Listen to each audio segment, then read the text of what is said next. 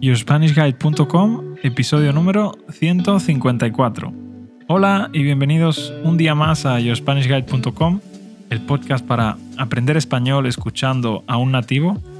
Mi nombre es David, yo soy profesor de español en mi propia academia y hoy estoy solito, pero igualmente te voy a intentar contar una historia muy interesante. Ya sabes que puedes leer la transcripción de este y de todos los demás episodios en español y en inglés por solo 10 euros al mes. Y además, así me ayudas a pagar las facturas. Bien, ¿qué historia te traigo hoy? Pues te, traigo una historia que yo he titulado eh, La historia del inversor suicida. Y bueno, es una historia que he leído en el foro de Reddit del usuario Ryzen Racer. Espero haberlo leído bien. Y bueno, ¿por qué este chico ha contado esta historia? Pues porque recientemente en el mercado de las criptomonedas, que bueno, no sé si sabéis lo que es, pero son unas monedas virtuales, la más famosa de todas es el Bitcoin, ¿no? Pero bueno, la que ha caído estrepitosamente es una que se llama Terra Luna. Terra Luna era una moneda virtual como el Bitcoin, ¿no? Y a su vez tenía una moneda estable que se llamaba Terra USD. Y bueno, mm, no quiero entrar aquí en detalles para explicar qué es una moneda estable, pero básicamente un Terra USD equivalía a un dólar. Una moneda estable es una moneda que mantiene una paridad con otra moneda, ¿vale? Podría ser el euro, pero en este caso es con el dólar, ¿vale? Un Terra USD siempre debería costar un dólar. Pero claro, eh, la moneda estable esta estaba respaldada por Terra Luna. Y bueno, entonces hicieron algunas malas gestiones y se ve que se perdió esa paridad, se perdió esa igualdad entre el dólar y el Terra USD. Y bueno, para no alargarme mucho, el, Terra USD cayó muchísimo, eh, Terra Luna cayó también muchísimo y desde entonces pues no se han recuperado y hay muchísima gente que ha perdido mucho dinero. Y bueno, en Reddit resulta que muchos inversores de esta moneda estaban considerando el suicidio. Entonces, este usuario, Ryzen Racer, para intentar animar a la gente, contó su historia sobre el suicidio. Y a mí, personalmente, me pareció una historia muy interesante. Así que la voy a leer la he traducido al español, eso ha requerido un esfuerzo. He cambiado algunas expresiones inglesas por expresiones españolas para que suene tal y como eh, lo diría un español. Y bueno, eh, espero que disfrutéis de la historia porque para mí ha sido muy interesante. Así que voy a empezar a leerla en primera persona. Para aquellos que están considerando el suicidio, aquí está mi historia de intento de suicidio. Hola, me he pasado por aquí para ver qué dice la gente por lo que ha pasado a Terra y el ridículo precio al que cotiza en los últimos días. No he invertido en Terra, pero después de ver el aire que se respira en este foro, quería compartir una historia personal. Hace unos años tuve una buena racha en bolsa. Inicialmente empecé con 25.000 dólares. De esos 25.000, 12.000 me los prestó un familiar y 13.000 eran de mis ahorros.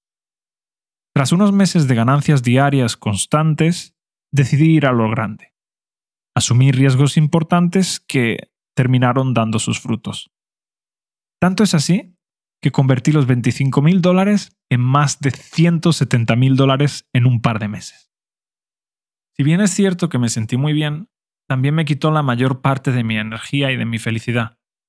La cantidad de estrés a la que me sometí para llegar a este punto me llevó al borde del colapso mental. En ese momento, esa cantidad de dinero era más efectivo del que había tenido en mi vida. Era suficiente para viajar por el mundo, para dar una entrada, para comprar una casa o para abrir un negocio. O incluso para sacar mis 120 mil dólares de beneficio y seguir teniendo el doble de la inversión inicial. Pero yo no hice nada de eso.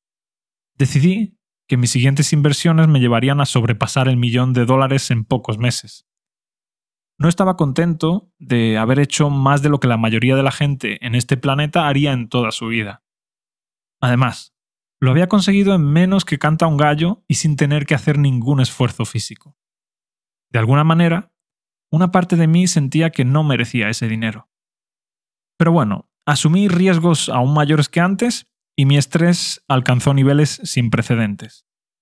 Me encontraba en una montaña rusa diaria de emociones. Debido al mayor riesgo, al estrés y probablemente a los elevados niveles de cortisol en mi cerebro, sufrí una gran pérdida. 20.000 dólares fue mi primera gran pérdida. En mi siguiente operación, compré una gran cantidad de acciones después del cierre de mercado de una compañía que costaba un centavo la acción.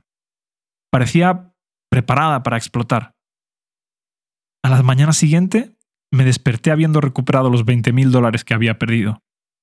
Vaya, pensé, había recuperado mi gran pérdida de la noche a la mañana. Pero como sentí que no había hecho ningún progreso y que solo había recuperado lo que ya era mío, decidí mantener la inversión. Y al día siguiente me desperté con solo 10.000 dólares por encima en lugar de 20.000. Un día después ya volví a tener pérdidas. Había renunciado a la posibilidad de recuperar mis pérdidas de la noche a la mañana y opté por estresarme el resto de la semana mientras veía cómo mis ganancias se convertían en mayores pérdidas. Aguanté hasta que mi pérdida fue tan grande que no pude soportarla. El dolor era demasiado profundo. Perdí otros 40.000 dólares. Este ciclo continuó hasta que mis 170.000 se convirtieron en solo 7.000, lo creas o no. Esta cantidad era menor que la cantidad de deuda que había acumulado comprando cosas nuevas que no necesitaba porque me sentía rico en el momento en el que mi cuenta bancaria estaba en su máximo esplendor.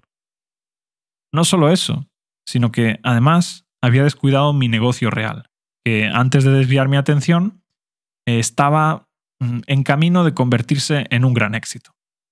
Además, había alejado a mis amigos y a mis seres queridos porque el estrés al que me sometía me dejaba tan agotado que yo no tenía ganas de hablar o de, o de interactuar con nadie, especialmente con la gente que podía saber que algo me preocupaba. Pasé los siguientes días pensando en por qué no había sacado las ganancias de 20 mil dólares de la noche a la mañana y había seguido adelante. ¿Por qué no las había sacado y me había ido a ese viaje de ensueño a Tokio que me había prometido a mí mismo hacer si tenía algo de éxito en la bolsa? ¿Por qué me había permitido desperdiciar en menos de un mes los 170.000 que tanto tiempo y esfuerzo mental me habían costado? Todo ese tiempo, esfuerzo y dinero. Lo que podría haber sido si hubiera hecho la operación correcta en lugar de la operación equivocada.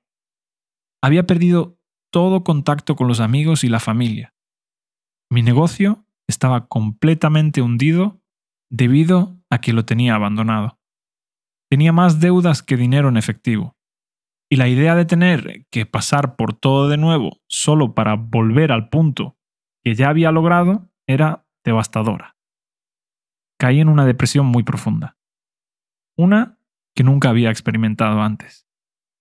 No veía el mañana, no veía la forma de salir del pozo, no veía la manera de volver a encontrar la felicidad de reavivar mis relaciones personales, de reconstruir mi patrimonio y de salvar mi negocio. Me sentí tan desprovisto de esperanza que decidí que me iba a suicidar. Escribí una nota en la que decía, lo siento. La coloqué en la mesita de noche junto a mi cama.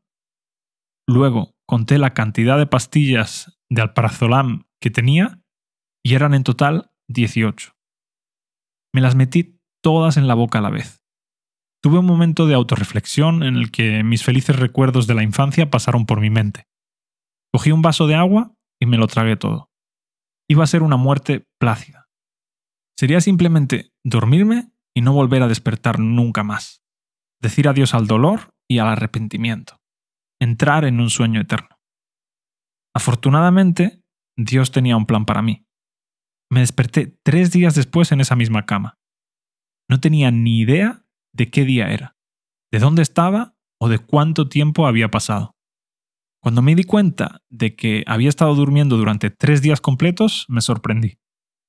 No podía imaginar lo cerca que había estado de no despertar nunca, de entrar en un coma o de convertirme en un vegetal para el resto de mi vida. También sentí una profunda paz porque, con el intento de suicidio, literalmente había tocado fondo.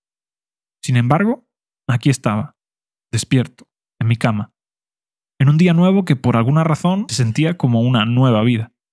Me sentí ridículamente estúpido por considerar terminar este viaje que es mi vida. Me esperaba una nada infinita, y me había despertado sin nada. Sin nada, pero con todas las oportunidades que este mundo tenía para ofrecerme. Tardé dos días en poder hablar correctamente y en que se me pasara el efecto de las pastillas. Fui a ver a mis padres y les conté lo que había pasado. Se lo conté a mis amigos, incluso a mis compañeros de trabajo. Decidí que, a partir de ahora, solo pensaría en el presente, nunca en el mañana, solo en el día de hoy. Pensé en hacer todo lo que estuviera en mi mano para sacarle el máximo jugo al día y en bajar la cabeza y trabajar todo lo que fuera posible cada día. Hasta que, de alguna manera, volviera a sentirme feliz. Pasaron unos meses y mi negocio iba mejor que nunca. Iba como debería haber ido todo este tiempo. Este logro me dio un exceso de liquidez, así que pagué todas mis deudas. Esto también me dio alivio. Empecé a gastar dinero en experiencias que enriquecían mi vida, como por ejemplo viajar y ayudar a personas necesitadas.